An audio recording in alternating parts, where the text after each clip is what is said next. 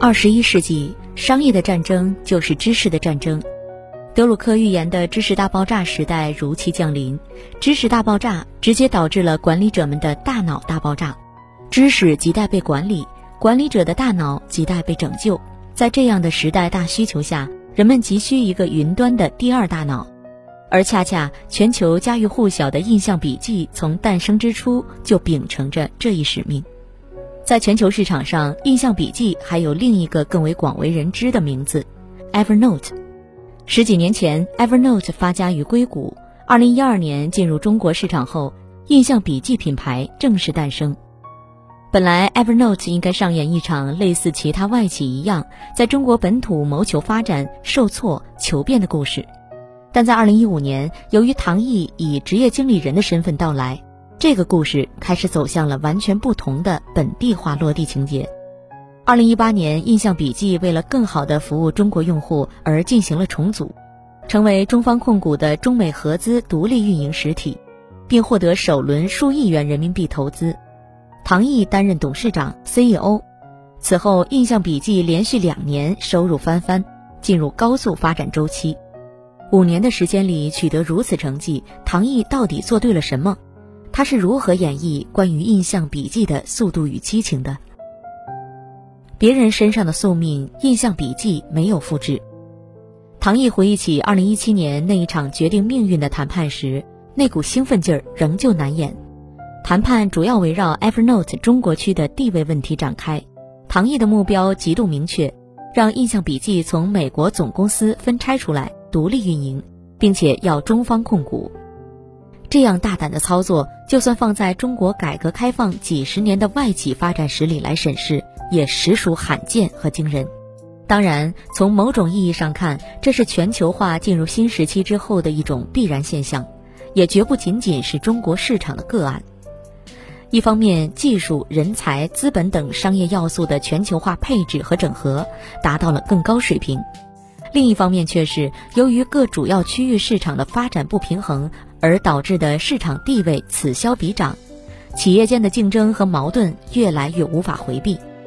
其中有以世界第一和第二大经济体，也就是中美之间的经贸关系纠葛为甚。这正是谈判之所以会出现的时代大背景。而从微观层面来看，早在2015年11月，唐毅加入 Evernote 任中国区总经理的时候，便有数据显示。Evernote 当年的全球注册用户达1.5亿，中国区的用户占比大致为百分之十。无论是用户量还是付费用户量，中国区的业务都已经是仅次于美国本土 Evernote 的全球第二大业务市场。更重要的，中国区市场成长速度惊人。宽带资本董事长田素宁在唐毅入职 Evernote 之前就对他说。Evernote 在中国需要的是超越中国分公司的概念。宽带资本和红杉资本都参与过 Evernote 早年间的几轮融资。听完田素宁所说的概念，唐毅的心中像是埋下了一颗种子。这个概念背后的巨大张力，促使唐毅决心将其变为现实。这恐怕也是他选择入局创业、独立运营的最大动机。这是一个宏大的构想，一般人不敢想象。在构想落地的过程中，所有的难度都在细节里。不过，如今再回头去看，无论是时机把握还是谈判技巧，唐毅的打法全都恰到好处。他也毫不做作地表示，那时候没签，再往后就很难了。前瞻性、对大环境的敏锐、对谈判对手的深度了解，这是唐毅抓住时机、及时高效推进谈判进程的三招杀手锏。而在执行环节，他觉得最重要的一点在于极强的目的性和决断性，要解决中国上市的一切障碍，包括股权架构、知识产权、独立决策。这事儿既然要干，那结果只有零或一，没有妥协空间。更敏捷、更本土、更与自己较劲。做企业布局要沉稳，命脉要握紧。在诸多因素的共同推动下，艰难的谈判陆陆续续进行了大半年，涵盖了源代码、知识产权、股权架构、管理决策权、激励制度等等一系列问题。最终协议在二零一八年一月一日生效，拆得很干净，没留小尾巴。唐毅说，印象笔记获得了新生。同年六月六日，印象笔记正式对外宣布从 Evernote 分拆独立，唐毅任董事长和 CEO。整个二零一八年上半年，印象笔记都在和 Evernote 做代码迁移的种种部署，规模近两千万行。分拆独立后的印象笔记很快就拿到了红杉宽带的 A 轮融资，Evernote 摇身一变成了印象笔记的股东，并和资本方、管理团队均衡持股，且三方在印象笔记的董事会上各占一席。印象笔记成为中方控股的本土科技公司。也在二零一九年六月顺利拿到了 ICP 牌照。二零一八年一月一日，当时整个 Evernote 中国区的员工才二十多人，且未设产品经理岗位，因此组建技术研发和产品团队，是唐毅操盘重组后的印象笔记所做的第一项重大举措。当年三月，印象研究院成立，长城出任该机构负责人，主打印象笔记产品核心技术的研究。几乎与此同时，产品副总裁刘灿入职，而印象笔记登陆中国后的第一位员工岳峰也擢升为研发副总裁。印象笔记的产品与研发团队正式组建。产品与研发团队的组建是印象笔记重组的核心流程，也可以说是印象笔记创业之路上的关键一步。从此，印象笔记这样一家本来就有着鲜明硅谷基因的中国科技公司。在本地部署上了一支发动机，进入发展的快车道。做产品先感动自己，再感动用户。从诞生之日起，印象笔记就带着硅谷基因，是一家明显的技术型公司。但唐毅本人却仍然固执地对所谓的产品艺术属性念念不忘。在某种程度上，这也可以被视作他为印象笔记构建的一套价值观：想要感动别人，先要感动自己。印象笔记的产品调性源自硅谷，简洁明快、轻盈高效、干练冷静的要素是骨子里的。这部分特质，即便在分拆独立后的新征程里，依然被坚守，甚至被发扬光大。印象笔记正在高速进化，从最初的一款笔记类效率工具产品，逐渐蜕变成涵盖个人、企业团队、内容平台、智能硬件的综合性知识管理服务平台。进化的源头仍然是基于品牌和技术的积累。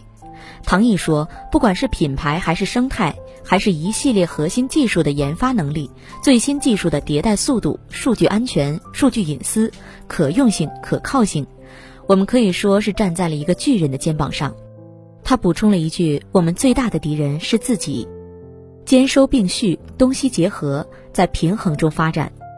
巨人的肩膀可遇不可求，但往往利弊参半，危机四伏。这一点从无数外资互联网公司折戟中国市场的历史中就能很明显的看到。相比之下，唐毅带领印象笔记所选择的入场方式，至少是最大程度的剔除了被支配感，把主动权牢牢地握在了自己手里。但只有这些还不够，正确的方法论和推导流程，并不意味着就一定能成功。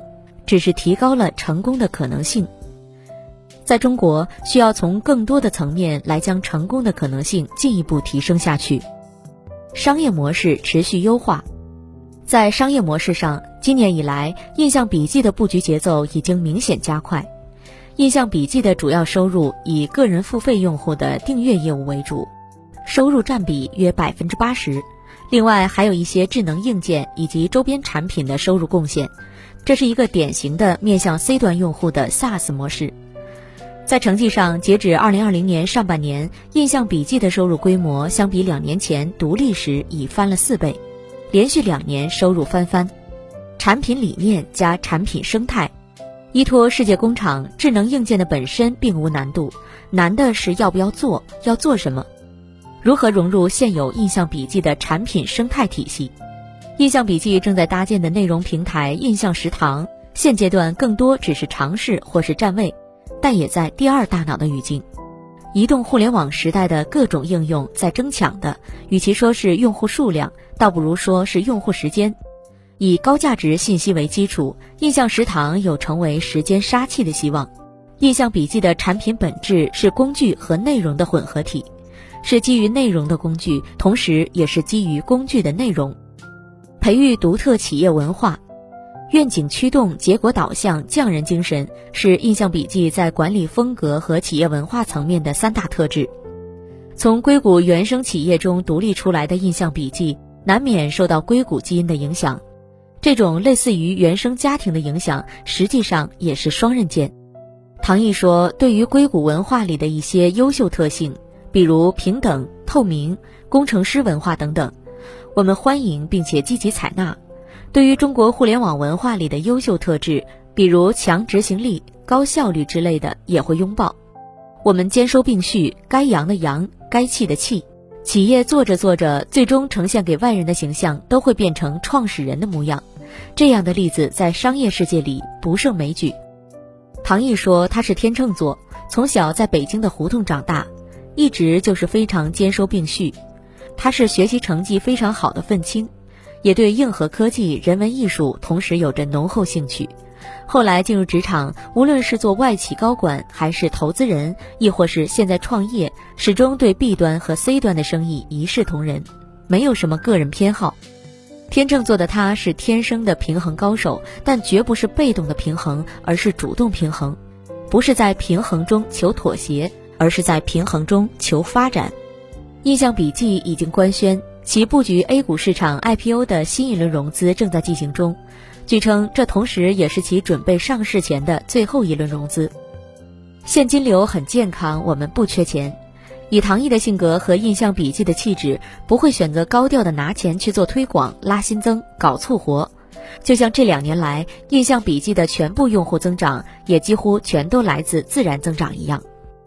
最近的唐毅很喜欢给别人安利《乐队的夏天二》里的话题乐队五条人，他觉得五条人在解释自己做音乐的初心时曾说过的一句话，简直说到了他的心坎里。为了名和利，也为了更多人听到我们的歌曲，为什么要做印象笔记？他和这支乐队想的完全一样。好了，今天的内容分享就到这里，感谢收听，我们下次见。